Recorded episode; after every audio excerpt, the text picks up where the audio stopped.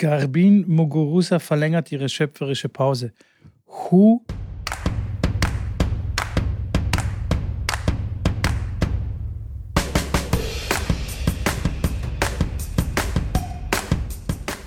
dass du nicht immer, dass du auch einen anderen Rhythmus da mal da Ja. rausfriemeln musst. Also du bist echt.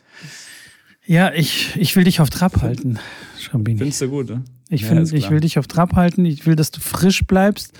Aber apropos frisch, grüße dich, Schrambini. Wie geht es dir? Ja, und moin. grüßt euch alle Ja, da draußen. Ich hoffe, es geht euch Ja. allen gut. Und wir starten direkt kalt in die Folge rein. Und zwar war Schrambini am Wochenende kalt duschen. Aber da wird er uns jetzt ein bisschen mehr darüber erzählen. Was war da los, Schrambini? Was war da los vor allem? Erstmal vielen Dank und hallo, herzlich willkommen auch von meiner Seite. Äh, da war gar nichts los. Ich war auf einem äh, Kälte, Kä also Cold Exposure, das heißt Kälte, wie sagt man so, Exposure, eine Aussetzung Behandlung. Kälte. Behandlung, Nee. ja. Nee, ja, ihr wisst, was ich meine. Und äh, Breathing, also Atmung, Atmen, Atmung. So alles so ein bisschen Richtung Wim Hof, aber trotzdem alles persönlich abgestimmt auf den, der das gemacht hat. Das ist ein Bruder von einer Top 100 äh, Profispielerin namens Julia Grabherr und der Bruder von ihr, der hat sich da seit einigen Jahren in dieses ganze Kältethema reingefuchst, den ich damals auch in unserer Challenge mit Karl Duschen kontaktiert hatte und mich da ja ein bisschen weiter auch eingelesen habe, weil ich mich ja doch sehr mit dem Thema dann beschäftigt habe, weil ich das so spannend fand. Und der hat am Wochenende so ein, ja, ein Retreat, ein Performance- und Wellness-Retreat hatte das genannt, wobei da Wellness jetzt eher nicht so wirklich dabei war. ähm, genau, und wir waren nicht, wir waren nicht kalt duschen, wir waren im Bodensee. Wir sind Geil. dann in äh, vier Sessions am Wochenende insgesamt, also immer, morgens und auch noch zweimal nachmittags, dann in Bodensee gegangen mit einer Temperatur von sieben bis acht Grad hat das Wasser dort. Und das war schon knackig, aber es war, war geil. Also ich war noch nie so lange mal in einem Eiswasser. Das ist ja, wenn man jetzt zu Hause sich eine Badewanne voll lässt mit Wasser ähm, aus dem Wasserhahn, das hat ja, weiß nicht, 12, 13, 14 Grad. Und dann macht man meist nur Eiswürfel rein und wartet dann ein bisschen, dann setzt man sich da rein. Das ist ja auch äh, arschkalt und ist ja quasi dann ein Eisbad, aber nicht zu vergleichen, halt natürlich ein Bodensee oder ein, ein See, der dann wirklich von sich halt aus 7, 8 Grad hat. Ja, und dann waren wir da drin. Es war sehr, sehr spannend, auch wie gesagt mit den Atemtechniken. Viel gelernt, auch über die, die Kälte nochmal, was es alles für Benefits äh, mit sich bringt, wo man aufpassen muss, wie lange man dann maximal drin bleiben sollte, wann es dann eher wieder negative Effekte hat und so weiter. Das ja, sag sehr, mal, sehr was, was, was sind die Benefits? Was die Benefits sind, oh, wenn ich da Ja. jetzt anfange, anfang, ich meine, da haben wir auch schon drüber gesprochen. Also natürlich jetzt zum Beispiel, das ist für jeden ganz spannend, dass man mit fünf Minuten Eisbad, wo ihr sagt, nee, keine Chance, mache ich auf keinen Fall. Das ist wie eine Stunde joggen gehen vom Kalorienverbrauch.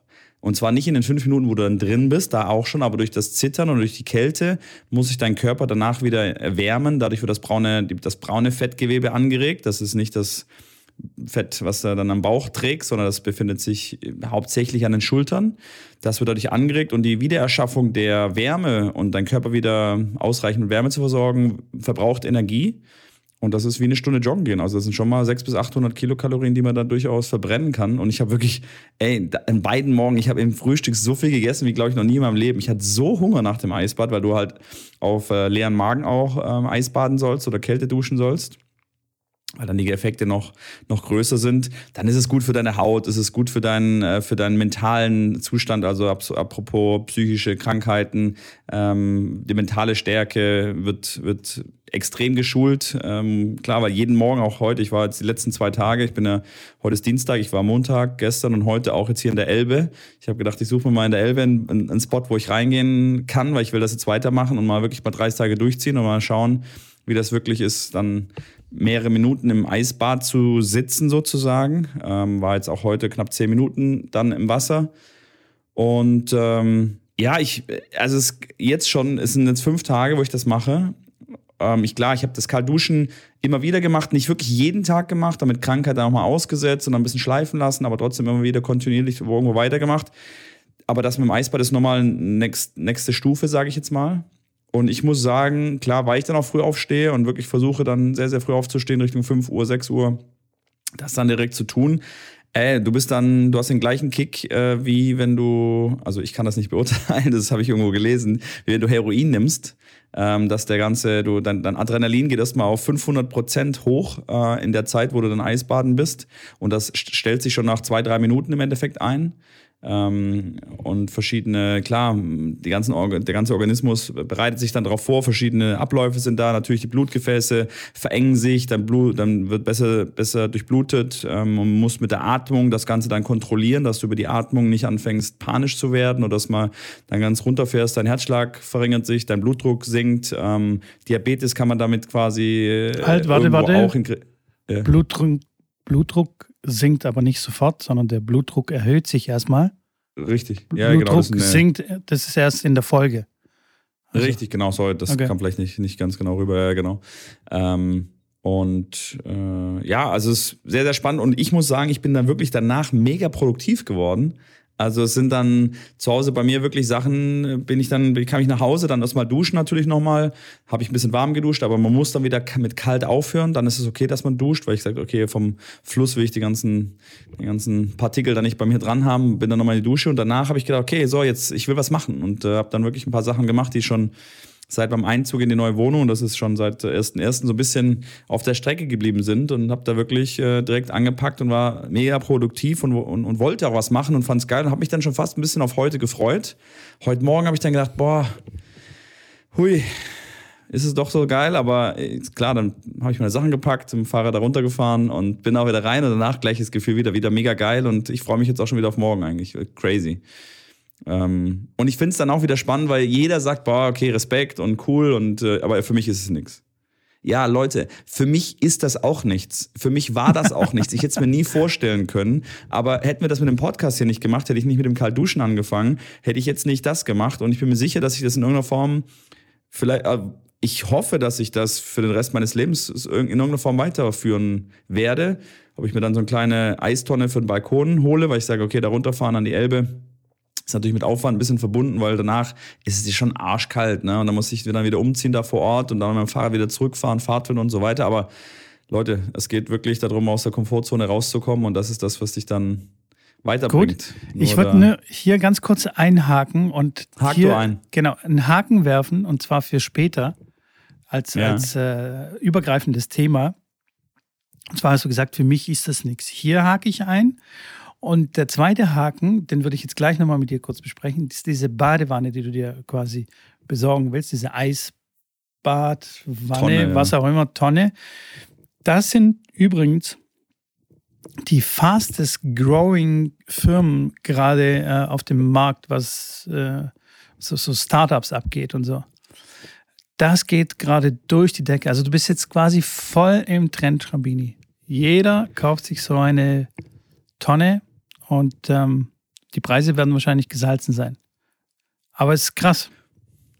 Ja, man kann, das kann man ja simpel machen. Man muss ja, also klar gibt es dann auch beheizte Tonnen, die du dann wirklich auf die Temperatur runterregulieren kannst, im Sommer dann auch, ähm, dass du das einigermaßen auf deine Wunschtemperatur haben kannst, aber du kannst im Endeffekt auch einfach selber dir eine Tonne, beim Baumarkt eine Wassertonne holen und die auf den Balkon stellen. Und wenn die dann im Winter zufriert, dann haust du mit dem Hammer dreimal drauf, dass das Eis weggeht und setzt dich dann da rein.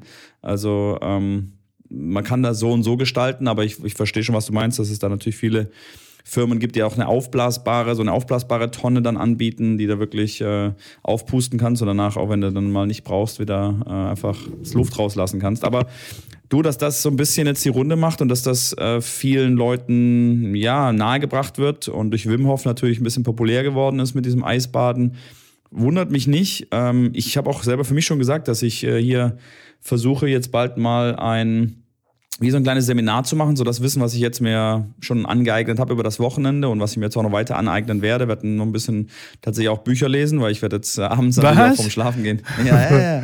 What ja. the hell? Ja, ja, es geht richtig rund jetzt hier bei mir. Nee, aber ernsthaft, Junge, dass ich dann so Persönlichkeitsentwicklung hier.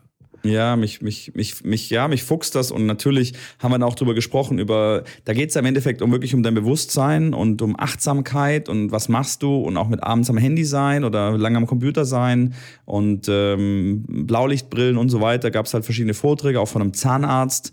Dann ging es um die Atmung, um die Nasenatmung, wie viele Leute heutzutage durch den Mund atmen, wie schlecht eine Mundatmung ist im Vergleich zu der Nasenatmung. Wirklich sehr, sehr spannende Themen. Ähm, wenn da irgendjemand Interesse hat, ähm, sich da ein bisschen mehr äh, ja, Infos zu holen, kann er mich gerne kontaktieren. Aber wirklich sehr, sehr spannend. Wirklich ein Zahnarzt, der dann anderthalb Stunden Vortrag gehalten hat, was es für schlechte Dinge mit sich bringt, wenn jemand durch den Mund atmet. Zum Beispiel Kieferfehlstellungen und so. Ja, ja, also es ist wirklich, wirklich auch, auch den Kopf, wenn Leute so den Kopf ja. so nach vorne wie so eine Schildkröte haben, das kommt durch eine Mundatmung, weil dann der, der Rachenraum dann am besten ist, wo am meisten Luft dann reinkommt und das ähm, kommt dann durchaus auch durch die Mundatmung. Ähm, also wirklich mega spannend. Auch wirklich dann die, der, der Speichel über die Nacht, jeder kennt ja, wenn du morgens mal aufwachst und so richtig trockenen Mund hast, ähm, wo du dann erstmal, klar, erstmal einen Liter Wasser am besten reintrinkst. Aber der Speichel hat ganz viele Mineralien, hat ganz viele, äh, eine ganz essentiell wichtige Rolle in der Mundhygiene und in der Mundpflege, sag ich mal. Und wenn du durch den Mund atmest, verdunstet der Speichel natürlich, was natürlich dann wieder kontraproduktiv für deine Zähne, für dein, für dein ganzes Ökosystem im Mund äh, ist und fürs Zahnfleisch und für die Zähne dann fatal sein kann. Und deswegen gibt es dann auch klar verschiedene Methoden, wie man das auch trainieren kann, dass man in der Nacht nicht mehr durch den Mund atmet, sondern durch die Nase, dann haben sie herausgefunden, dass auch Corona die schweren Verläufe hauptsächlich Leute waren durch den Mund atmen, weil dann die Viruslast dann irgendwie direkt äh, ungefiltert sozusagen in die, äh, in die Lunge geht und über die Nase gibt es dann halt verschiedene Mechanismen, wo dann ein bisschen eher das Immunsystem ähm, schon attackieren kann, angreifen kann. Also wirklich sehr, sehr spannend. Ich kann es nur jedem ins Herz legen. Diese Retreats, die gibt es auch noch äh, weiter. Das war jetzt äh, am Bodensee in, bei Bregenz. Der, der kleine Ort hieß, hieß Hart. Da hat das stattgefunden. Der macht aber in diesem Jahr noch äh, vier weitere Retreats. Und wer sich dafür interessiert, ich kann da gerne äh, Informationen da weiterleiten. Wirklich sehr, sehr spannendes Thema. Und ich sage, ich werde für mich auch das irgendwie vielleicht hier mal sowas machen, dass ich online so zwei Stunden online Vorträge dann darüber halte und, und dann auch dann mit den Leuten hier wirklich äh, in die Elbe reinspringe. Mal schauen, wo das hingeht. Ich finde es auf jeden Fall mega, mega spannend und hat mich wirklich wahrscheinlich verändert, wenn ich das jetzt mal nach Tag vier seit dem Kurs sagen kann. Ist schon, schon verrückt, was das mit, mit sich macht, wenn man wirklich mal weiß, was man eigentlich am Tag macht und wie viel Zeit man sich selber und dem eigenen Körper eigentlich schenkt und im Endeffekt jeder weiß, dass er viel zu wenig Zeit sich selber, für sich selber, für den Körper, vor allem für den Geist, mal meditieren, mal hinlegen, mal einfach mal 20 Minuten eine Atemübung machen, die wirklich nicht einfach ist. Wer macht das von euch? Ja, ihr werdet wahrscheinlich gerade sagen, na, ich eher nicht. Aber natürlich gibt es auch einige, die was machen, finde ich auch gut und Yoga und jeder findet so seine, seine Nische. Aber wenn man mal ehrlich zu sich selber ist, macht man einfach deutlich viel zu wenig, was Fitness, was, ähm, ja, was mentale Geschichten angehen, was, was sowas angeht. Von daher, ja. Auf jeden Fall. Bisschen Aha-Effekt erlebt durch das Wochenende. Sehr gut, sehr gut. Das freut mich sehr für dich. Ja. Und ähm, um jetzt hier auch ein bisschen den Bogen zum Tennis äh, zu spannen. Zu spannen? Ach ja, stimmt ja zurück. Ja, das ja. war richtig. Ah, war richtig. Ja, das cool. war richtig. Das Endlich war mal ein Sprichwort richtig angewandt. ähm, das ist äh, natürlich auch bei den Spitzensportlern auch angekommen, also dieses Thema. Und zwar ein bisschen länger schon. Und äh, ich glaube, die praktizieren das äh, alle fleißig. Also jetzt nicht alle, aber einige praktizieren das fleißig. Zum Beispiel was diese ganzen mentale Geschichten angeht, Atemübungen, aber auch die Kältebäder, zum Beispiel nach, nach einer großen Anstrengung oder nach einem Match. Ähm, das ist äh, wirklich, wirklich eine sehr gute Sache, die einem helfen kann, tatsächlich auch besser zu werden in seinem Sport, besser zu werden in seinem Beruf, was auch immer. Ähm, ist wirklich eine, eine, sehr, sehr gute Sache. Aber was mich jetzt auch interessiert, du hast auch gesagt, es gibt vielleicht auch ein paar Risiken. Wir wollen die Risiken nicht außen vor lassen und blauäugig nur über die Vorteile sprechen. Was, was haben sie dir da so erzählt? Was kann denn da so passieren? Naja, wirklich passieren kann das nicht. Natürlich muss jeder sich mal vom Arzt durchchecken lassen und sollte das auf eigenes Risiko irgendwo machen. Und wenn man ins Eisbad geht, natürlich wird da empfohlen, dass auch immer jemand dabei ist, falls dann plötzlich irgendwas passiert, dass du dann nicht alleine äh, da bist. Natürlich, wenn ich jetzt in die Elbe gehe, die Strömung ist sehr stark. Ich habe da jetzt einen schönen, ähm, schöne kleine Nische gefunden, wo quasi Boote eingelassen werden ins Wasser, wo sich einfach Wasser ansammelt, wo jetzt keine Strömung ist und auch weit äh, entfernt davon ist, dass es gefährlich ist. Ich würde da auch mit einem, mit einem achtjährigen Kind reingehen, weil es wirklich nicht gefährlich ist. Trotzdem trotzdem kann natürlich immer irgendwas passieren und ähm, einen Schock bekommen in irgendeiner Form. Und wenn man dann natürlich schon ein bisschen eingefroren ist, dann sind die Finger natürlich ein bisschen taub und die Arme britzeln, dann kann es halt sein, ja, dass es vielleicht gefährlich werden könnte. Ähm, ich gehe da trotzdem alleine rein, weil ich, weil ich das jetzt ja schon auch über eine längere Zeit mache und, und da auch weiß, wie mein Körper funktioniert. Ähm, trotzdem sollte man sich da auf jeden Fall mit dem Arzt äh, erstmal vorher absprechen, inwieweit und wie lange das äh, sinnvoll ist und gut ist. Und am besten halt immer zu zweit, dass man sich gegenseitig helfen kann. Vor allem, wenn es halt wirklich in, in ja, wenn es irgendwo reingeht, wo man dann selber rausklettern muss, vielleicht mit einer, mit einer Leiter, was man dann vielleicht halt wirklich, wenn man ein bisschen zu lang drin ist, vielleicht gar nicht mehr richtig greifen kann, weil die Finger einfach dann nicht mehr wirklich äh, funktionsfähig sind. Da an solche Sachen muss man einfach denken. Und natürlich, wenn man zu lang drin bleibt. Also alles über, sag ich mal, alles über 15 Minuten ähm, oder, also ich war jetzt heute Morgen, waren es knapp neun Minuten, wo ich drin war. Ähm, da klar, ich habe meine Finger halte ich immer raus, also wie in so einer Gebetsstellung halte ich die aus dem Wasser raus. Ähm, weil die Finger quasi dann wirklich äh, unter Wasser sehr, sehr schnell sozusagen äh, taub werden, in Anführungszeichen wie so klein einfrieren. Also die frieren nicht ein, aber natürlich zieht der Körper das ganze Blut zu, zum, zum Herzen und guckt, dass das weiter versorgt wird. Ähm, eine Mütze kann man natürlich aufsetzen, weil die meiste Wärme wird ja über den Kopf abgegeben. Und ich sage, wenn es dann über, ähm, über 15 Minuten rausgeht, dann kann das schon auch ähm, ja, gesundheitliche Folgen haben. Ähm, da sind wir jetzt nicht zu sehr eingegangen, was da genau alles wie passiert, aber ja, das ist also, wenn das wirklich 15 Minuten aushältst, ohne dass dein Körper sagt so, mit kurz, geh mal besser raus, dann, äh, ja, dann bist du wirklich schon in einer, in einer gefährlichen Situation. Und oft sagt der Körper einem das ja, wie gesagt, jeder, die Körper, jeder Körper ist ja wirklich ähm, ein Phänomen für sich und ähm, es gibt beim Eisbad tendenziell keinen, wo der Körper sagt, ja, ja, ist eigentlich für mich eigentlich wohl, ich bleibe jetzt noch ein bisschen länger hier drin, was dann halt gefährlich wird, sondern das ist ja wirklich ein Kampf mit dir selber. Und jeder gibt es diese, klar, diese Fight-of-Light-Momente, äh, wo du entweder, klar, aufstehst und sagst, ich muss jetzt raus oder sagst, nee, ich, ich, ich, ich kann noch ein bisschen länger durchhalten. Aber es gibt bestimmt auch ein paar andere Sachen, die man beachten sollte, zum Beispiel, wenn man herzkrank ist oder äh, irgendwelche Blut... Ähm Krankheiten hat, also Durchblutungskrankheiten zum Beispiel. Äh, ja, also man muss einfach aufpassen, weil wie du gesagt hast, das Blut zieht sich ja raus aus den Extremitäten und hin zum Herzen, damit es die, die wichtigsten Organe quasi geschützt werden oder durchblutet sind. Und die Extremitäten ja. sind ja nicht so wichtig. Das ist quasi der Schutzmechanismus, was passiert bei einer extremen Kälte. Und da kann es zum Beispiel, also da muss man aufpassen, wegen Herzinfarkt und irgendwelche Blutgerinnsel, die dann plötzlich durch den Körper geschossen werden. Das äh, Absolut. Äh, diese, ist voll zu beachten. Diese, genau diesen, ja, einen Schockzustand sagt man. Natürlich ist es erstmal ein Schock, kennt jeder, wenn er ins kalte Wasser springt. Erstmal ist es okay, die, die Atmung geht komplett hoch, dein Herz fängt erstmal, weiß nicht genau, was da passiert. Und das natürlich dann, wie du schon sagst, auch, auch einem gesunden Mensch mit, mit Herz-Kreislauf kann er schnell Herz-Kreislauf-Probleme kriegen und einen Kälteschock bekommen. Das kann schon passieren. Deswegen sagt man ja langsam da reingehen, erstmal die Füße nass machen, erstmal die Arme nass machen, dass man erstmal die äh, herzfernen äh, Körperregionen sozusagen kalt macht, um dann langsam dann einzusinken. Ähm, aber ich sage, wenn man da einige Sachen beachtet und jetzt nicht wirklich Vorerkrankung hat, ist das durchaus, ähm, ja, bedenkenlos, kann man da sagen? Hm, würde ich jetzt nicht so sagen. Ich, hier spricht der, die, die Vernunft und sagt nochmal, bevor ihr so einen Scheiß stimmt, macht, ja. bevor ihr so einen Scheiß macht, konsultiert am besten euren Arzt. Ja, ja, das sowieso. Und äh, fragt ihn, ob das für euch individuell okay ist. Und ähm, ansonsten, ja, wenn er sagt, hey, go for it, dann könnt ihr es machen. Aber davor nicht. Ganz klar, klares nicht. Ähm, musstest du irgendwas unterschreiben? Das wird mich jetzt so rein, also weißt du, dass du das auf eigene Gefahr machst? Ja, ja, haben wir unterschrieben. Da, da sollten schon allein schon die Alarmglocken läuten, weil so ganz ungefährlich kann es dann nicht sein. Also zum Beispiel beim Tennistraining, Entschuldigung, Ich trinke nichts Kohlensäurehaltiges und trotzdem Kein trinken ganz normalen Tee, hey, ganz normalen Tee.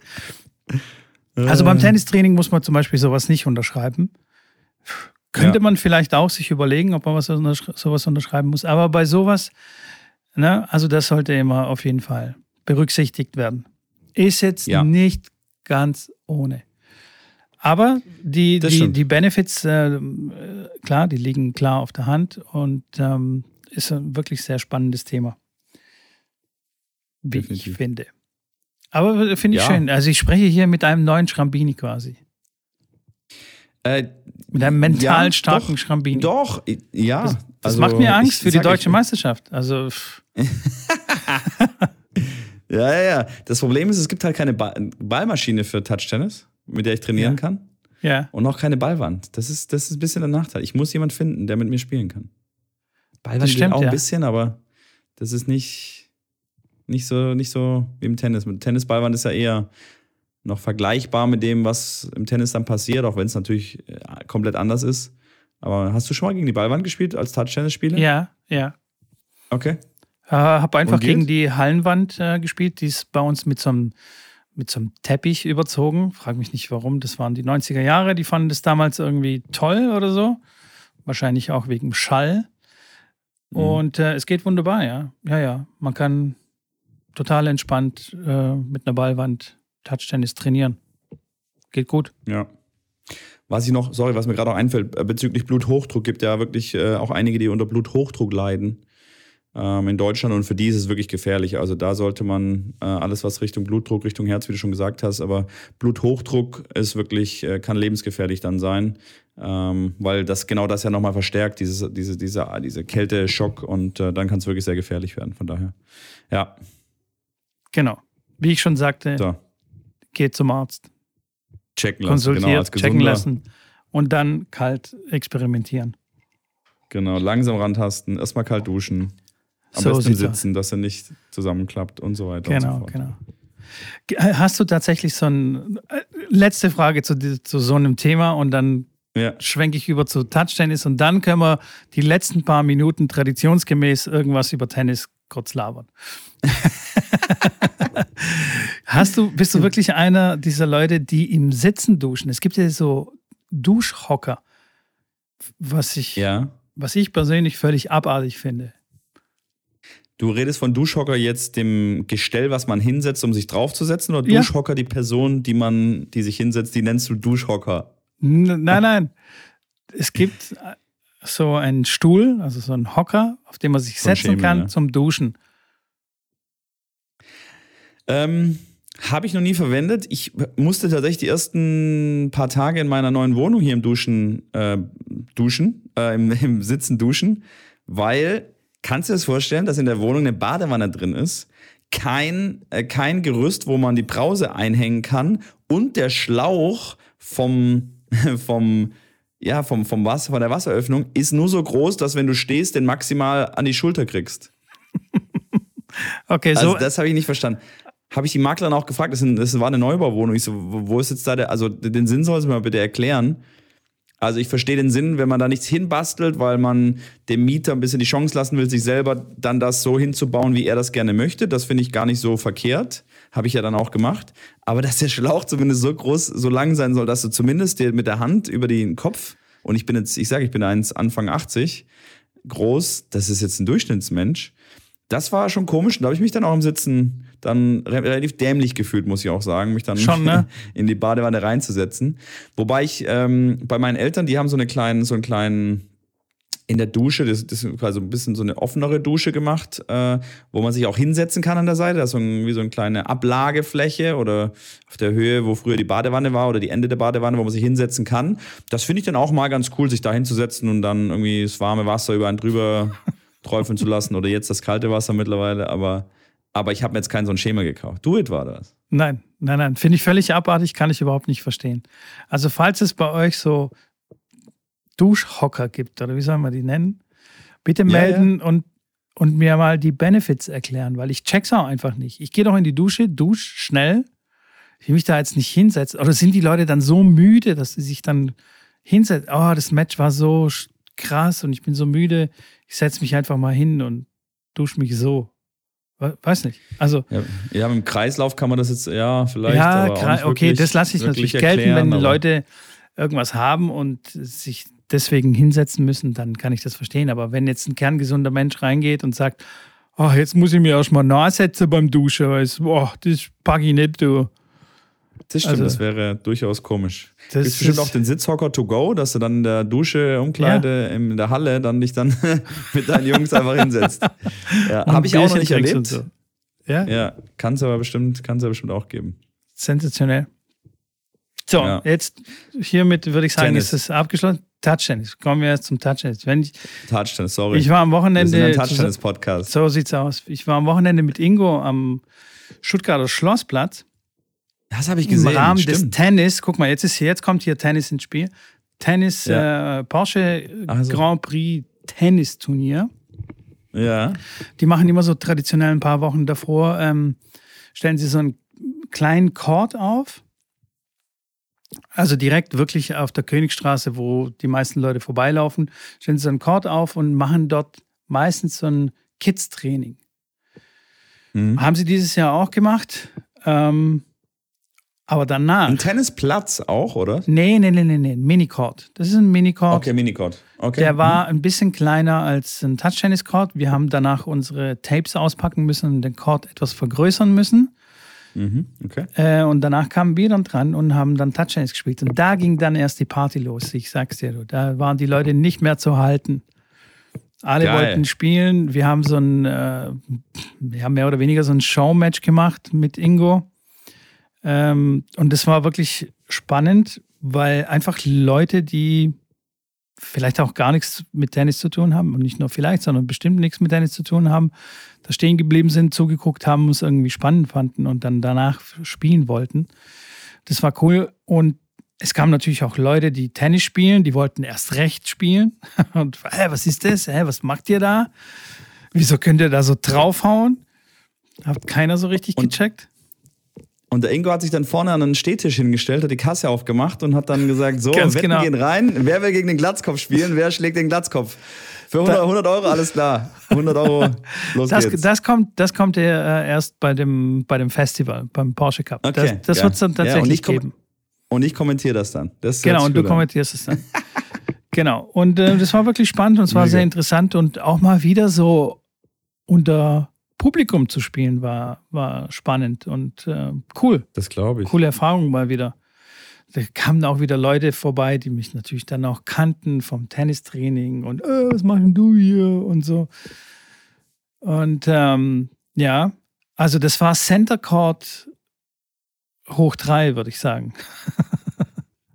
ja, du, da sind bestimmt ein paar tausend Leute vorbeigelaufen in der Zeit. Ich meine, da. Ja, ja, ja.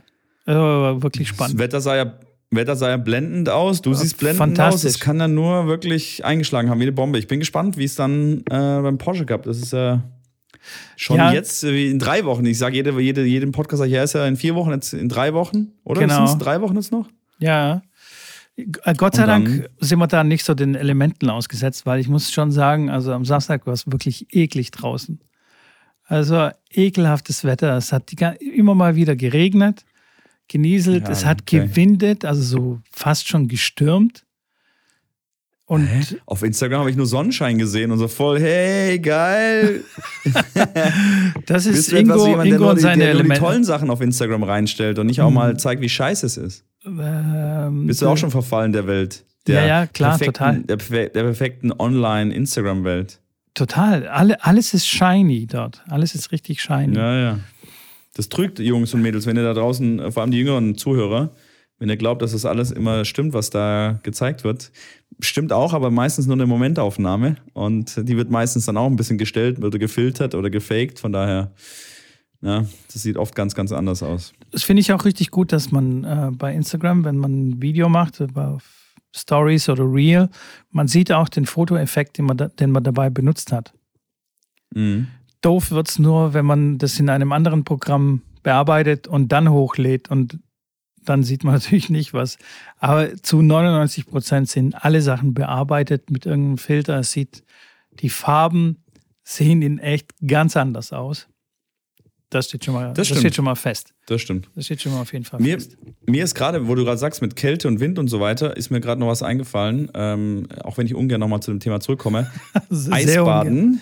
Eisbaden. Wenn ihr kälteempfindlich seid und sagt, oh, ihr friert schnell und ihr habt immer kalte Füße, das könnt ihr extrem dadurch schulen, dass ihr Eisbaden geht. Danach wird euch, also ihr seid dann keine Frostbeule mehr. Nur kurz am Rande. Okay, weiter zurück zum Thema. Porsche Cup. Porsche Cup, ja. Ähm, ja, das war's. Ich habe ich hab quasi schon trainiert auf dem Schlossplatz. Ich bin Zuschauer quasi jetzt gewohnt. Scheibengleiste, ich muss echt mich ranhalten. Und äh, ja, es geht, es geht bald, bald los, Schrambinchen. Und ich freue mich richtig tierisch, obwohl natürlich die ganze Vorbereitung hier jetzt auch stressig ist und so weiter und so fort. Aber trotzdem macht es mega Bock. Und da muss ich auch meinen Kollegen Ingo hier an dieser Stelle loben, weil er ist federführend, was so die ganze Organisation angeht und so. Ich stehe meistens nur daneben und sehe einfach gut aus. Ähm, Mhm, ja, Spiel. Genau. ähm, aber so die ganzen guten Ideen und die ganzen Challenges und so kommen vom Ingo. Und ähm, Ja, Ingo Bestermann. bester Mann, bester Mann. Und das, also das Feld wird echt langsam tough. Wir haben einen Top-Paddelspieler dabei, der echt gut den Schläger heben kann und wirklich sehr, sehr fit ist. Ich glaube, er ist gerade Nummer 9 oder so in Deutschland, Paddel-Rangliste. Ähm, Okay. ja, also es wird tough. Es wird tough, Schrambinchen. Für uns zwei. Ich, Aber ich, komm, ich reise ja extra ein bisschen früher an. Ich habe ja extra so einen Job Zeit. angenommen dort. Genau, Und genau. äh, habe das ja auch mit Kalkül gemacht, dass ich noch zwei Tägchen da vor dem Turnier ein bisschen das ein oder andere kleine Spielchen da machen kann, wenn da die Zeit dafür bleibt. Und ja, ja, ich bin auf jeden Fall heiß. Ich bin, ich bin ready. du bist ready. Äh, und nachdem Obwohl, wir. ready noch nicht ganz, aber heiß auf jeden Fall. Heiß auf jeden Fall. Heiß wie Frittenfett.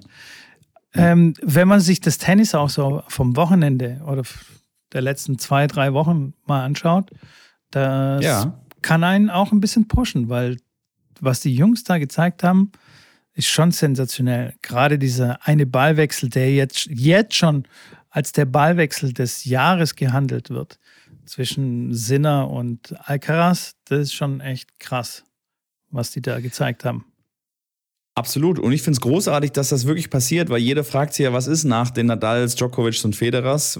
Fallen wir da in ein Loch? Da ist dann nicht, mehr so die Rivalität, da, da passiert sowas nicht. Jetzt haben wir doch schon auch klar, aber auch bei den Jungs Matches Matchups, die wir wahrscheinlich häufiger sehen, wo auch schon vier, fünf Mal äh, passiert sind, wo dann auch schon klar, das war schon ein episches Halbfinale der Alcaraz-Sinner, äh, wo Sinner einfach einen eigentlich unschlagbaren Alcaraz in drei Sätzen rausnimmt, wo eigentlich alle gedacht haben, dass der Miami gewinnen wird, weil er echt unglaublich gespielt hatte, die Matches davor. Und der Ballwechsel natürlich, klar, das war das Sahnehäubchen eines wirklich grandiosen Matches. Ähm, und dann Medvedev, der das dann gewinnt am Ende. Ähm, sind ein bisschen körperlich tatsächlich auch äh, Schwierigkeiten gehabt, ein bisschen mit Krämpfen zu kämpfen gehabt. So ein bisschen wie Rune, der immer wieder mit Krämpfen wirklich auch ähm, ja, belastet wird. Und da wird sich sicherlich was Medvedev, Alcaraz, Sinner, Rune, wird sich sicherlich da was herauskristallisieren für die Jahre. Und natürlich, sowas ist ja Werbung für den Sport. Und deswegen fand ich es toll, dass sowas dann auch mal wirklich durch alle Medien ging und selbst ich habe dann einen mitgenommen von meinem Eisseminar. Ich will da nicht wieder zurück zum Thema, aber ich habe jemanden mitgenommen mit, äh, mit Mitfahrgelegenheit, weil ich das dann bei längeren Fahrten manchmal ganz gern habe, dass ich einfach jemanden mitnehme und mit dem ein bisschen quatschen kann. Und der war ein bisschen, bisschen Tennis äh, begeistert. Und selbst der hat den Ballwechsel gesehen. Der hat gesagt, ja, nee, das Turnier habe ich nicht gesehen und ich schaue manchmal Slams und so ein bisschen interessiert bin ich schon. Aber den Ballwechsel, den habe ich auch, den habe ich auch gesehen, den habe ich zugeschickt bekommen. Das war ja schon unglaublich, sagt er dann. Ich so, ja geil, geil, cool, dass so jemand, der eigentlich das, das Turnier nicht sieht, das Match nicht sieht, aber der dann schon so ein bisschen mal die Namen hört, mal sieht, was die für ein geiles Tennis spielen. Das fand ich ganz, ganz cool, dass das da auch bei ihm ankam. Ja, total. Also ich, mich freut es auch äh, sehr, dass kein Loch jetzt entsteht, tatsächlich, nach den Big Three. Und vor allem sind ja noch ein paar dabei. Also Djokovic ist ja noch mittendrin sozusagen, statt nur dabei. Bei Nadal, ja. der hat jetzt gerade in Monte Carlo, habe ich, hat mir mein Souffleur hier zugeflüstert, dass er ja. rausgezogen hat. Also der ist immer noch äh, am Kämpfen. Ähm, Alcaraz auch übrigens, hat mir mein Souffleur gerade zugeflirt, geflirt, okay. ja. Der hat auch rausgezogen nach Miami, weil er immer noch äh, ja, mit einer Handgelenksproblematik äh, laboriert und noch an was anderem am Oberschenkel, glaube ich. Also ist auch nicht im Monte Carlo dabei. die schonen sich natürlich, die wollen natürlich den Höhepunkt French Open nicht, in, nicht riskieren. Und sind auf jeden Fall erstmal beim ersten Masters in Monte Carlo, was ja dann nächste Woche stattfindet, nicht dabei. Wo ich vielleicht sogar hinfahren werde. Da müssen wir mit der Podcastaufnahme mal gucken, wie wir das hinkriegen. Aber ich bin vielleicht, bin vielleicht dort unten, muss, bin ich gerade am Plan. Genau. Okay. Gespräch, Gespräche laufen auch mit einem, zwei Top-Ten-Spielern, die suchen einen Trainer, einen, der das Team ein bisschen okay. unterstützt. Ja, dann da kannst du den gleich. Gebracht, auch. Ja, nee, mich brauchst du da gar nicht ins Spiel bringen, weil ich, ähm, also jetzt mal wirklich ganz im Ernst, diese Reiserei, die würde mir für drei Wochen würde die mir Spaß machen und ab Woche vier wäre ich schon mega pisst und würde sagen, mach deinen Scheiß selber. Ich gehe nach Hause. ja, das, da muss man für gemacht sein, das stimmt, das stimmt. Diese Reiserei. Ja, aber, und auch in dem richtigen Lebensabschnitt sein. Also, weißt du, ich bin auch schon etwas älter. Klar. Äh, die Familiensituation ist eine andere. da gelinde als, gesagt. Genau, äh, Schnauze hier gesagt. ähm, deswegen, also das, für mich wäre das nichts. Aber du kannst, du kannst machen. Du bist nur jung, geh mit den Top Ten Spielern, stoß dir die Hörner ab und viel Spaß dabei. Stoß dir. nee, ich bin ja, ich muss ja, ich muss mich auf die Touchtennis-Karriere auch ein bisschen konzentrieren, von daher so sieht's Aber das aus. lasse ich in den Vertrag dann reinschreiben. Allerdings, ey, mal. diesen Ballwechsel zwischen Alcaraz und Sinner müssen wir auch ein bisschen relativieren, ja. weil bei Touch Tennis ist, sind solche Ballwechsel wirklich tagtäglich. Also das ist quasi äh, äh, bei jedem Match sind zwei, drei Stück dabei. Okay. Natürlich bedingt nur durch diesen Ballabsprung. Aber wenn das man quasi sensationelles Tennis sehen will, muss man Touch Tennis gucken. So. Geil. Tennis. Ja, ich bin gespannt. Ich, ich, ich freue ich freu mich dann auch wirklich, dass, dass ich einige Leute dann auch ähm, dort sehe bei dem, bei dem Event. Also ist es auch Porsche Cup, wie gesagt, mit den besten Damenspielern, das be beliebteste Turnier auf der Damentour, äh, was jedes oder was sehr, sehr häufig als beliebtestes Turnier gewählt wird. Und da werden doch sicherlich die ein oder anderen Tennisplauscheure auch vorbeischauen. Da freue ich mich auch schon, den einen oder anderen mal, vielleicht mal ja ein bisschen den Schläger zu schwingen auf dem Touch-Tennis-Court. Mit Sicherheit, mit Sicherheit. Schrambini, ich habe ja den Haken geworfen vorhin, als du da geredet hast über deinen Eis, äh, Eisschlotzen und ja. so. Ja. Und zwar ging es darum, ähm, dass viele Leute sagen, äh, das ist überhaupt nicht meins und äh, nee, lass mal, ist schön, aber geh du mal, geh du schon mal vor, ich komme nach und so. Ja. Und ich habe gerade vor einer Stunde oder vor zwei Stunden vor, unser, vor der Podcastaufnahme habe ich darüber nachgedacht, wie man quasi seine Leidenschaft findet, und ganz im speziellen Fall jetzt äh, quasi Tennisleidenschaft entdeckt und, und, und auch dran bleibt, weil es gibt ja immer so diese, diesen Ratschlag, ja, folge deiner Leidenschaft. Und das ist manchmal so, naja, wenn du keine Leidenschaft hast, dann was sollst du dann folgen? Also weißt du, ich meine, ähm, und deswegen wollte ich dich fragen, war das damals für dich, als du Tennis entdeckt hast, war das so, ey, krass, ich habe jetzt eine Leidenschaft entdeckt und jetzt folge ich der mal? Oder war das doch anders? Das Lustige ist, ich weiß nicht, ob ich da anders bin als andere Menschen. Ich habe das Gefühl, dass ich da ein bisschen anders bin, dass ich mich an so viele Sachen gar nicht mehr wirklich dran erinnern kann. Ich kann mich dran erinnern, das war eine Tennis-AG. Ich weiß auch, dass ich mit einem Freund mich dann auch in einem Verein dort angemeldet habe, damals zum Training gegangen bin. Das war's aber. Ich kann dir nicht sagen, ob ich da mega Spaß dran hatte, Feuer, Flamme war. Ähm, kann ich dir gar nicht sagen. Ich habe sehr, sehr gerne Fußball gespielt, das weiß ich noch. Und äh, da war ich gut und das hat mir riesig Spaß gemacht. Aber Tennis muss mir auch irgendwo Spaß gemacht haben, weil ich habe das ja auch dann lange gemacht und offensichtlich ja dann wirklich zu meinem Lebensmittelpunkt äh, dann ähm, kreiert und den Spaß dann, seitdem ich mich daran erinnern kann, klar auch Spaß gehabt. Aber wie das von Anfang an war, kann ich dir tatsächlich gar nicht aus eigener Erinnerung erzählen. Kannst okay. du das? Ja. Also ich fand das natürlich schon alles sehr spannend, weil mein Vater ja Tennistrainer war. Ja. Aber bei mir war das ja quasi schon so, dass der Weg mehr oder weniger vorbestimmt war, weil ich habe dir doch erzählt, bei meiner Geburt hatte ich so einen Schlüsselbeinbruch und meine Mutter hat so aus dem Krankenhausfenster meinem Vater das zugerufen. Damals war das noch üblich, dass der Mann gar nicht dabei ist, sondern unten halt irgendwo, keine Ahnung, im Hof wartet. Also sie zugerufen, ey, der hat einen Schlüsselbeinbruch. Und mein Vater so, ja, auf welcher Seite? Ja, auf der rechten Schulterseite. Mach nichts. Und dann spielt er mit links Tennis. Also weißt du, das war so. Mhm. ganz klar, der Junge wird Tennis spielen. Ähm, Aber du bist ein Rechtshänder geworden, oder nicht? Du spielst ich bin, ich bin ein Rechtshänder, ja, ja. Und auf okay. jeden Fall, ähm, mein. Ähm, Aber geile Reaktion auf jeden Fall. Ja, ja. Finde ich gut. Finde ich, find ich auch nicht schlecht. Finde ich gut. Finde ich auch nicht schlecht. Ähm, ich kann mich daran erinnern, dass ich das schon interessant fand, was mein Vater macht. Und natürlich, jeder Sohn findet die Arbeit von seinem Vater, zumindest wenn man sehr jung ist oder noch in jungen Jahren, noch spannend. Irgendwann flaut es dann ab. Und ich fand es dann schon spannend. Aber ich würde zu keiner Sekunde behaupten, dass Tennis für mich eine Leidenschaft war von Anfang an, dass ich gesagt habe, mhm. ich muss unbedingt Tennis spielen. Ich, sonst bricht für mich die Welt zusammen und dann kann ich meiner Leidenschaft nicht folgen. Mhm. Sondern es war eher so, dass ich angefangen habe, gespielt habe und dann während dem Prozess, also quasi während dem Spielen über die Jahre, sich das dann als eine Leidenschaft entwickelt hat. Und ähm, ich glaube, es ist tatsächlich der gesündere Weg, seine Leidenschaft zu finden. Weil ich habe auch zum Beispiel oft gedacht, oh cool, jetzt habe ich noch irgendwie eine zweite Leidenschaft entdeckt oder so. Und dann beim Tun habe ich gedacht, oh nee, was ein Scheiß. Also beim tiefer in die Materie einsteigen, habe ich gemerkt, oh nee, macht mir doch nicht so Spaß. Obwohl ich von Anfang an gedacht habe, hm, das ist cool, das will ich machen. Weißt du, ich meine? Also manch, und was ich damit jetzt sagen will, ist, dass man manchmal eben die Dinge tun sollte, die einem anfangs nicht so shiny erscheinen oder nicht so erstrebenswert. Aber wenn man dann dran bleibt, dann entdeckt man beim Doing vielleicht eine Leidenschaft dafür und bleibt dann dabei und wird dann gut.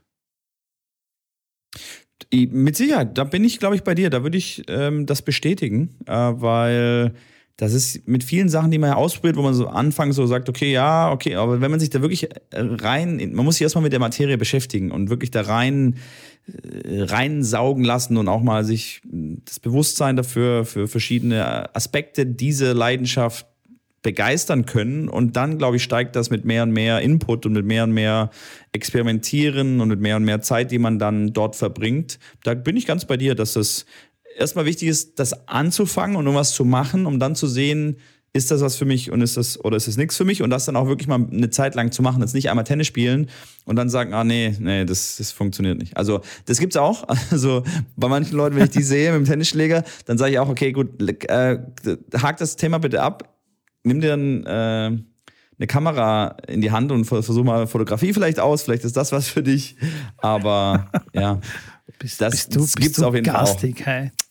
Nee, ja, ja, nee, das nein, gibt nein, ich weiß. Komm, ich weiß, was gibt, du meinst. Es gibt ja wirklich Leute, die so ein bisschen talentfrei sind und manche gibt es sind komplett, die sagen einfach auch von sich, nee, mit so einem Schläger und das, das geht nicht. Ich, ich, hab, ich, ich krieg's einfach gar nicht hin.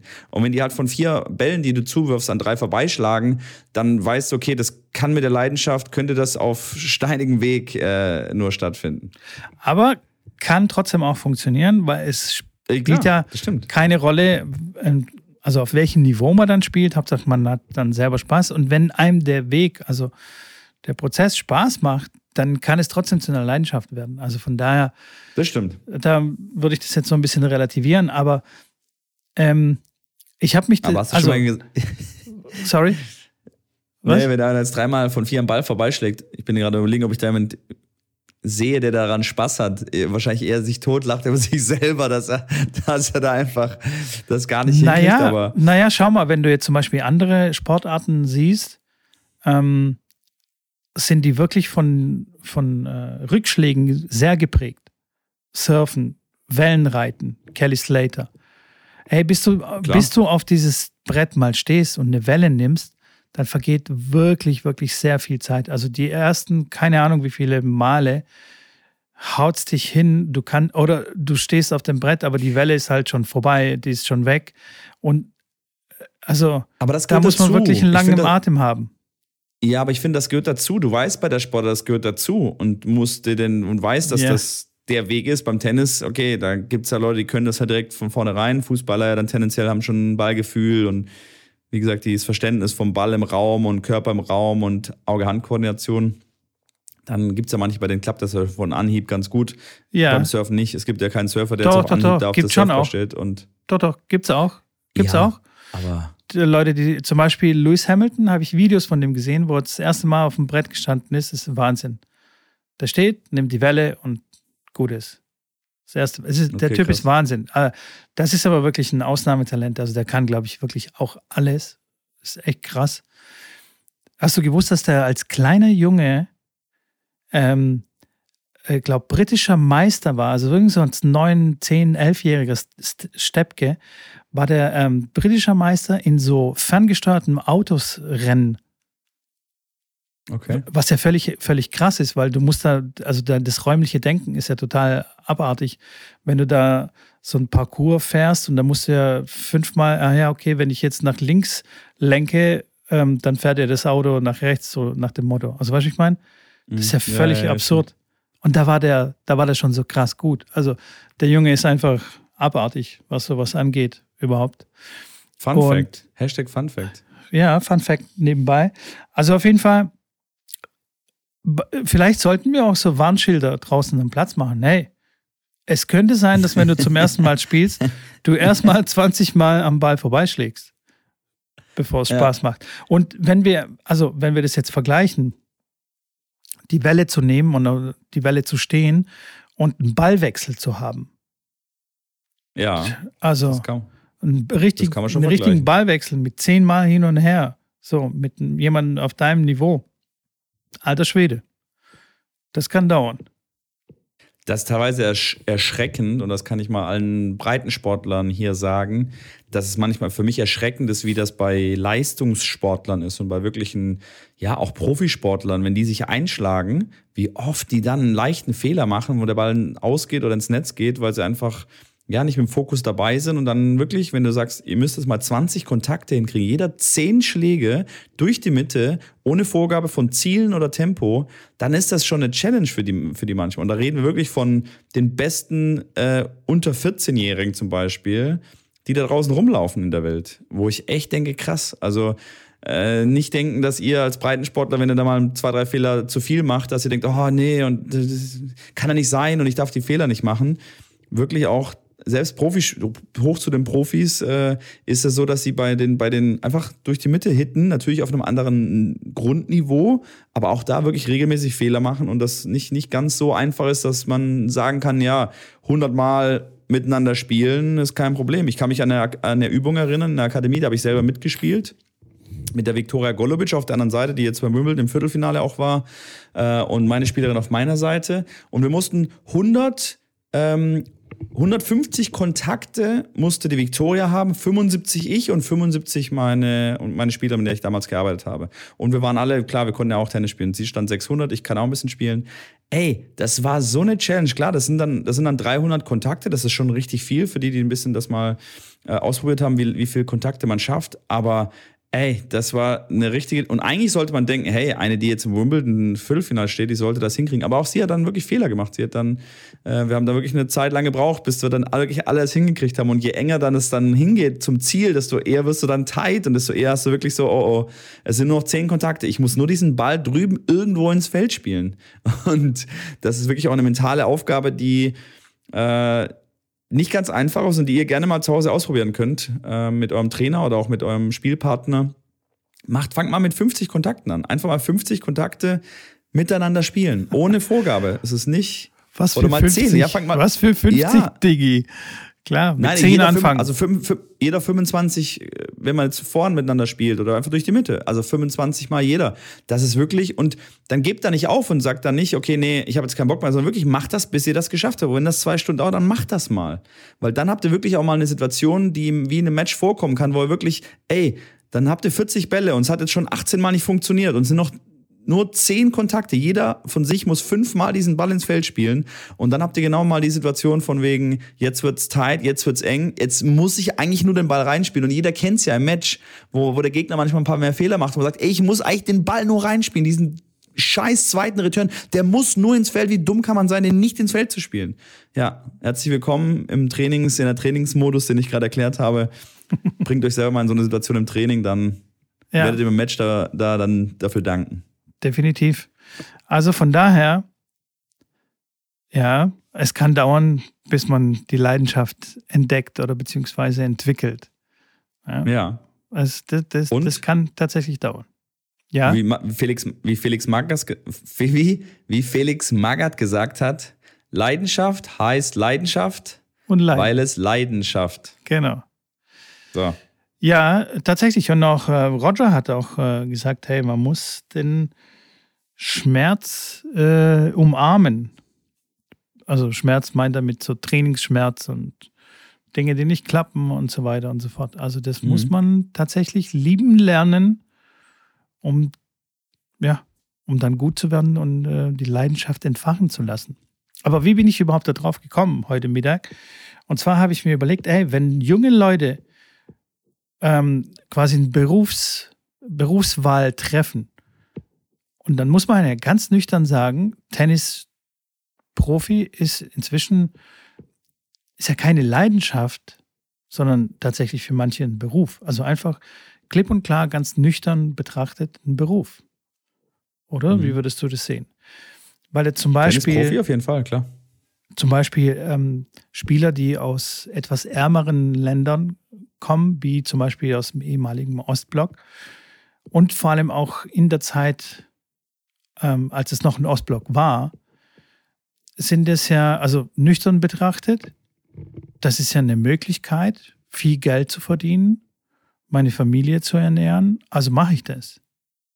Und es hat ja nichts mit Leidenschaft zu tun, sondern einfach Kalkül. Stimmt.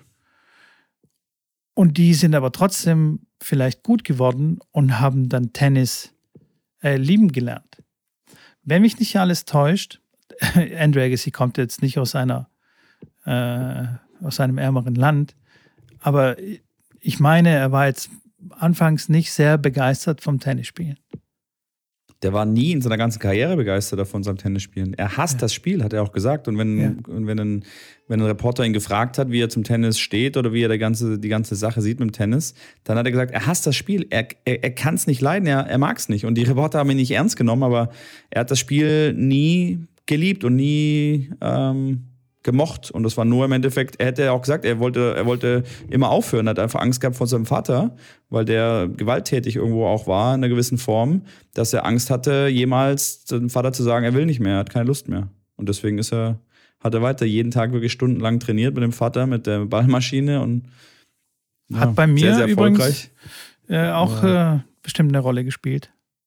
Also das, ja. wenn, also Schiss zu sagen, hey, nee, sorry, Dad, ich will eigentlich Wasserball spielen. Mhm. Oder keine Ahnung, Schach oder Computerspielen. das, Bereust du das äh, jetzt, in, jetzt, im Nachhinein? Dass es, also wenn du jetzt sagst, nein, du hast mal so in der nein. Jugend so den Gedanken gehabt? Nein, nein, im Nachhinein bereue ich es nicht. Weil, wie gesagt, das hat sich ja dann später dann schon zu einer Leidenschaft entwickelt. Aber, aber ähm, wie gesagt, die war jetzt nicht am Anfang gesetzt, die Leidenschaft, sondern die habe ich mir erarbeitet sozusagen über die, über die langen Jahre. Aber bereuen tue ich es nicht. Nee, kein Fall. Also wenn ich jetzt anfangen würde, irgendwas zu bemitleiden oder bereuen in meiner, in meiner Vergangenheit, da würde ich ja mehr oder weniger in der Vergangenheit leben und mir wünschen, das wäre nicht so, aber das geht ja gar, also ist ja Quatsch. Also,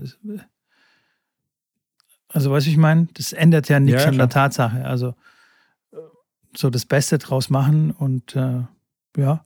Und, und wie gesagt, also bei mir hat sich ja dann zu einer Leidenschaft entwickelt. Und äh, ich glaube aber bei ihm auch. Also ich weiß nicht, ob du da dich wirklich zu 100 Prozent erinnern kannst, dass er es komplett immer gehasst hat, das Spiel. Ich glaube, inzwischen kann er sagen, dass es ihm auch gefallen hat, hier und da. Oh, das, ich sage, das weiß ich. ich weiß sonst hätte er nicht so geweint, Buch, weißt du? Sonst hätte er bei seinem Abschied hätte er gesagt, ey, wisst ihr was? go, go fuck yourself. Nein. Ciao. Nein, aber das ist ja klar, dass du nach so einer Karriere dann, dass du wirklich dann, äh, der Tennis hat ihm mal viel gegeben, hat ihm eine Frau geschenkt, hat ihm zwei Kinder geschenkt ähm, oder drei. Ähm, zwei. Aber das, ja, aber das ist ja klar, dass, dass, er, dass er das natürlich das ganze Positive auch sieht, Millionen und, und, und so weiter. Das war, ist jetzt nicht alles schlecht. Also, dass da natürlich Tränen hat, verstehe ich. Aber runtergebrochen auf die Jugend heutzutage sehe ich dieses Phänomen doch natürlich auch nie aussterben, dass es Eltern gibt, die die Kinder dann halt wirklich so, ja, ja einfach triezen und so der Wunsch der Eltern eigentlich größer ist, dass der kleine Profi wird, wie der Wunsch des kleinen das ist. Vor allem in dem wirklichen Hochleistungsbereich bei den, bei den Kindern, weil welches elfjährige Kind sagt, ja, ich will Nummer eins und ich mache alles dafür und ich verstehe, was, ist, was dazugehört, weißt du, und die dann den, den Weitblick da schon haben. Oft sagen, klar, Djokovic hat das auch schon mit sechs oder sieben gesagt, damals mit dem Interview, kennt ja jeder. Ähm, aber klar, dann gibt es ja immer diese Phasen, wo das Kind sagt, oh, ich habe keine Lust mehr, ich habe heute schlecht gespielt, ich höre auf. Und dann ist es ja, sind es ja oft die Eltern, die dann sagen, hey, du hast doch gut gespielt und bleib doch dabei und jetzt haben wir schon so viel da investiert, äh, Zeit und Geld und ja, dann finde ich das ein schwieriges Thema, inwieweit die Eltern das weiter, ja, fast schon erzwingen sollen und sagen, komm, wir gehen jetzt mal über die logische Art, wo man eigentlich, eigentlich sagt, ich lasse mein Kind das machen, was es möchte. Und wenn er jetzt keine Lust mehr auf Tennis hat, dann soll er halt äh, Wasserpolo spielen. Ähm, oder zu sagen, hey, dann spielt er drei Monate Wasserpolo und dann gefällt ihm das auch nicht mehr und dann will er wieder Tennis spielen. Ähm, das ist sicherlich auch ein Thema, wo ich ja etwas kritisch sehe, ähm, uns da einfach zu viele ja, verrückte Eltern in dem Sinne einfach gibt. ja, aber das Ding ist, wenn du, wenn man quasi das, den Berufswunsch Tennisspieler oder Leistungssportler an sich hat, dann ist man in einem Alter, wo man selber den Drive vielleicht gar nicht hat oder zu verstehen, okay, was alles dazu gehört. Also was ich meine, wenn du jetzt sagst, du willst jetzt Zahnarzt werden, das kannst du dich entscheiden mit 19, gehst dann studieren, was auch immer, machst dann die Ausbildung und irgendwann bist du dann Zahnarzt und kannst dann praktizieren. Aber wenn mhm. du dich mit 19 entscheidest, okay, cool, ich werde jetzt Tennisspieler, dann ist halt leider schon der Zug abgefahren. Das, das ist, das ist das wesentliche Problem bei diesem Berufswunsch. Und ähm, ja, ich, die, ganz viele Top-Sportler wurden mehr oder weniger oder Top auch Künstler. Zum Beispiel David Garrett, der musste üben und der fand es, glaube ich, auch nicht immer geil.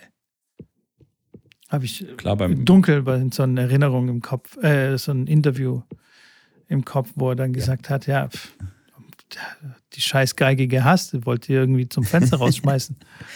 Beim Musikinstrumenten glaube ich das definitiv, weil ich kenne auch viele Kinder, die dann neben dem Tennis so mal eine, äh, irgendwas spielen und die dann sagen, okay, wenn sie dann zum Klavierunterricht oder was müssen, wo sie dann wirklich einen Hals haben. Aber wenn sie es dann können und dann später sagen sie, hey, cool, dass ich die Erfahrung gemacht habe oder machen durfte, aber da auch klar, die Eltern, die da so ein bisschen halt mithelfen müssen, dass es halt funktioniert. Aber auch viele, ja, wie du schon sagst, die einfach da keine Lust drauf haben. Ja, vor allem beim Sport machst du ja irgendwie eine Art von dem Spiel. Also, das macht ja. Ja, das stimmt. Ja. Zu, keine Ahnung 30, 40 Prozent kann das Spaß machen, weißt du, wenn du spielst Match und so. Klar ist, wenn du Vorhand Longline im Korridor spielst, eineinhalb Stunden, kann das auch mal monoton werden. Aber so ein Instrument zu lernen, das ist wirklich, das ist wirklich richtig übel monoton. Das, das, das, das ist ein richtiger. Also quasi, wenn es euch mal langweilig im Tennistraining vorkommt, dann immer dran denken, es könnte schlimmer sein und ihr könntet gerade irgendein Scheißinstrument üben.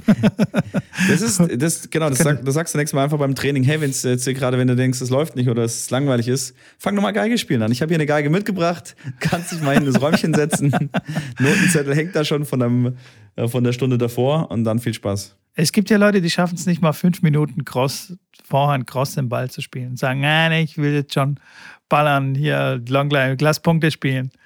So einfach keine Geduld. Der, der Klassiker. Ja, komm, jetzt, wann, wann, wie, wie lange noch können wir jetzt Punkte spielen? Genau. Das ist wirklich eine Stunde schon reinkommen. Ja, spielen wir halt Punkte? Spielen wir jetzt Punkte? Spielen wir jetzt sofort Punkte? Äh, da ja. hilft auch Star Wars gucken. Einfach, Meister Yoda hat es auch gesagt, übe dich in Geduld, junger Padawan. das, sagst du, das sagst du dann dem Das sage ich voll oft im Training. Das sage ich wirklich ja. voll oft. Übe dich in Geduld. Mann, das gibt's doch nicht. Ja, auf jeden Fall ja, so äh, jetzt genug schwadroniert über Leidenschaft und Berufswunsch und so. Aber tatsächlich ja. wirklich sehr interessant, weil ähm, ich glaube, manche Eltern aus Ostblockländern sagen auch einfach zu ihren Kindern, ey, pass mal auf, hier, du gehst jetzt Tennis spielen, du wirst jetzt gut, weil dann kommen wir hier aus diesem Land und haben ein angenehmes Leben. Und dann wird alles drauf äh, gesetzt, dass das auch funktioniert. Ist, Klar. Ob das jetzt gesund für das Kind ist, sei mal wirklich dahingestellt und sehr zweifelhaft, aber ähm, ja, so kann es so kann's gehen. Das stimmt. Crank, aber so ist es. Ja, Du machst mir jetzt ein Zeichen, dass ich jetzt weiterreden soll. So, Schrambini, ähm, die Uhr, die Uhr dreht sich immer weiter, unaufhörlich. Und ähm, unser, unsere Aufnahmeleitung macht uns schon so Handzeichen. Wir sollen jetzt mal ja. zum Ende kommen. Deswegen würde ich sagen, Schrambini, wir machen das Ding hier zu. Vergesst bitte nicht, auf Instagram uns zu folgen, denn da schwächeln wir noch ein bisschen. Wir haben immer noch keine 1000 Follower erreicht. Ne? Also. Ja. Huh. Und ran an den Speck. Ran an den Speck. Vergesst nicht, uns bei Spotify zu abonnieren und zu bewerten und noch diese Glocke zu aktivieren, damit ihr nichts verpasst. Wichtig für den Algorithmus. Folgt Schrambini auf seinem YouTube-Kanal abonniert meinen Newsletter und ihr könnt noch ein paar andere Dinge machen, aber die zähle ich jetzt hier nicht auf. Die findet ihr auch so. Und ich bin raus, Schrambini. Ich gehe mir jetzt einen Tee machen und mache jetzt einen Mittagsschlaf, so wie sich das gehört für einen guten Podcaster. Oh, wie lange machst du denn den Mittagsschlaf? Ähm, so 20 bis 25 Minuten. Okay. Ah, ich sehe was schon. Haben wir, ja. auch haben wir auch gelernt, wie ja. so die Schlafzyklen sind und für einen erholsamen Schlaf und Mittagsschlaf und so weiter. Ja, wenn Aber du länger okay. schläfst, dann bist du. Bist du nee, bloß nicht. Nee, nee, mach bloß das nicht. Länger nicht. Nein, nein. Besser nicht. Alles klar, ich, ich hau mich auch. Ich hau mich nicht aufs Ohr. Ich hau mich äh, gleich zum, In den Fluss. zum Training. Nee, das geht morgen früh wieder weiter. Ah, okay. Alles klar. Haut rein. Macht's gut. Viel Erfolg. Bis zum nächsten Mal. Ciao. Ciao. Ciao. ciao.